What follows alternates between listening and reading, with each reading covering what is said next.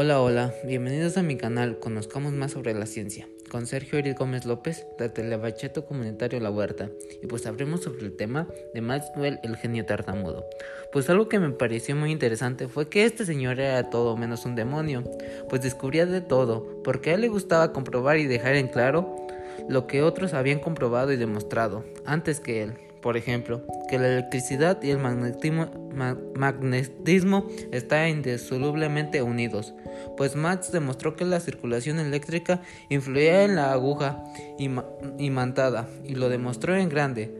Por el día de hoy es todo. No olviden seguirme en mi canal. Muchas gracias por su atención. Hasta pronto.